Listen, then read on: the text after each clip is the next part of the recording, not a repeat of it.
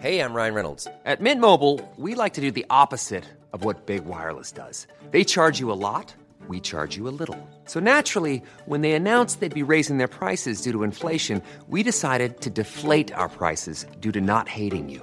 That's right. We're cutting the price of Mint Unlimited from $30 a month to just $15 a month. Give it a try at mintmobile.com slash switch. $45 upfront for three months plus taxes and fees. Promo rate for new customers for limited time. Unlimited more than 40 gigabytes per month. Slows. Full terms at mintmobile.com.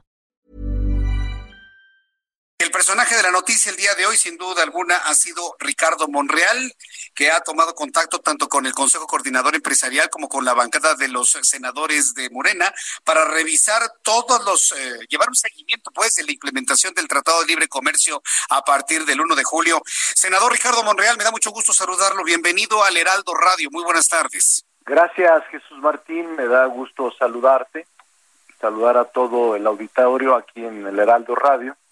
En efecto, hoy eh, tuvimos mucha actividad, todavía nos quedan algunas reuniones bilaterales con grupos parlamentarios para intentar construir este periodo extraordinario y ahí discutir estas leyes que hacen falta, aprobar estas leyes que hacen falta para poder iniciar el TEMEC y iniciarlo en igualdad de circunstancias, sin desventajas y sin ordenamientos jurídicos que resulten obsoletos a la puesta en vigor, en vigencia de este importante tratado comercial entre México, Estados Unidos y Canadá. Entonces, con este objetivo, ¿habrá un periodo extraordinario del 24 al 26, 27 de junio, senador? Eh, lo voy a plantear, estoy hablando con los grupos, no está aprobado todavía, pero en principio, si lográramos avanzar, con hoy tuvimos una reunión con la Secretaría de Economía, con el Consejo Coordinador Empresarial,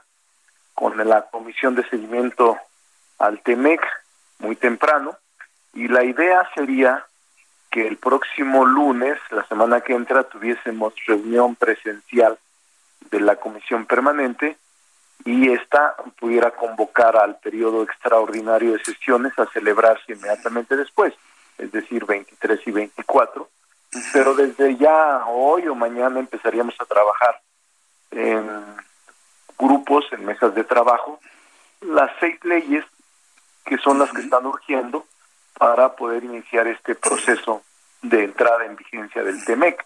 Y eh, sería eh, lo prioritario en este momento para que tuviésemos todos la posibilidad de estar en igualdad de circunstancias. Ahora, eh, eh, 1 de julio es una fecha que tenemos prácticamente a la, a la, vuelta de la esquina. Se había mencionado a principios de este año, por supuesto, pero con base en lo que ha pasado con el COVID-19 y la contingencia y la crisis, pues hemos estado metidos en ello y el 1 de julio ya se acerca. ¿Cómo siente usted esa fecha, senador? ¿Apresurada? Porque siento que están apresurados ustedes los legisladores para generar toda esta legislación en unos cuantos días. ¿Hay alguna urgencia, alguna presión que exista para poder cumplir? Cumplir el 1 de julio el inicio de este nuevo acuerdo comercial trilateral? Bueno, sin duda eh, la presencia del COVID-19, de esta pandemia tan este, inesperada, sí nos alteró los ritmos.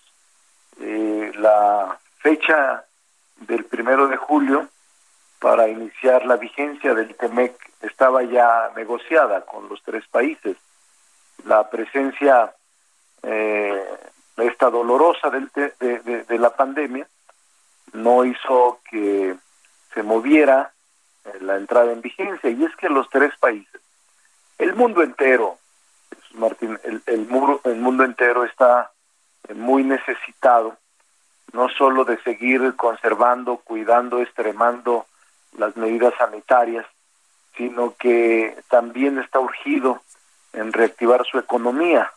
Y México no escapa a esa dinámica, ni Estados Unidos ni Canadá.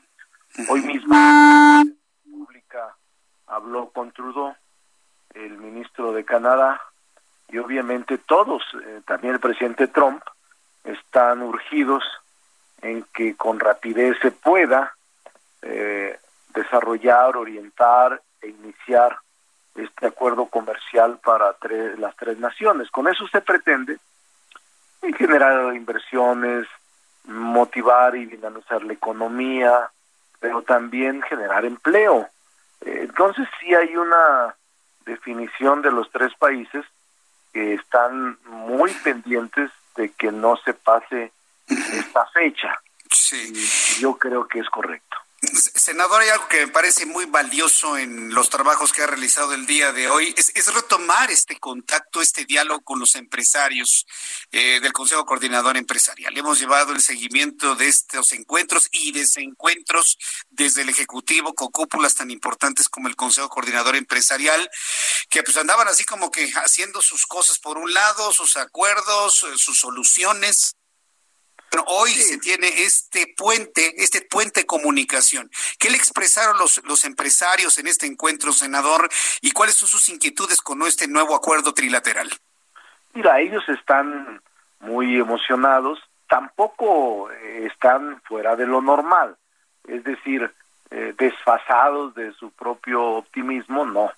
Están cuidadosos, reflexivos, eh, tampoco es la panacea, Jesús Martín, pero sí es un instrumento que va a ayudar, porque mira, la intención es que las actividades económicas, a la manera lo comentamos, sí puedan tener un mayor respaldo.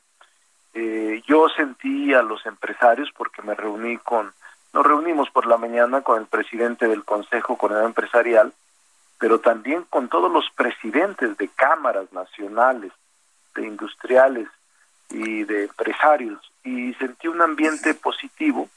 Eh, todos estamos en el mismo camino, en el mismo barco, en la misma trinchera para empujar, para impulsar este acuerdo comercial, repito, cuidando todas las recomendaciones sanitarias. Pero eh, ahora estamos reunidos para revisar eh, estas leyes que derivada de la puesta en marcha en vigor del TEMEC, es necesario que los actualicemos. Por ejemplo, está la ley de protección a la innovación industrial que abroga la ley de propiedad industrial, muy importante, muy importante, o una ley que tiene que ver con la infraestructura de la calidad que abroga la ley federal sobre metrología y normatividad, o sea, son leyes, normatividades fundamentales que no que no estaríamos en desventaja una vez que lo aprobemos o bien un proyecto que también está en la discusión en la Cámara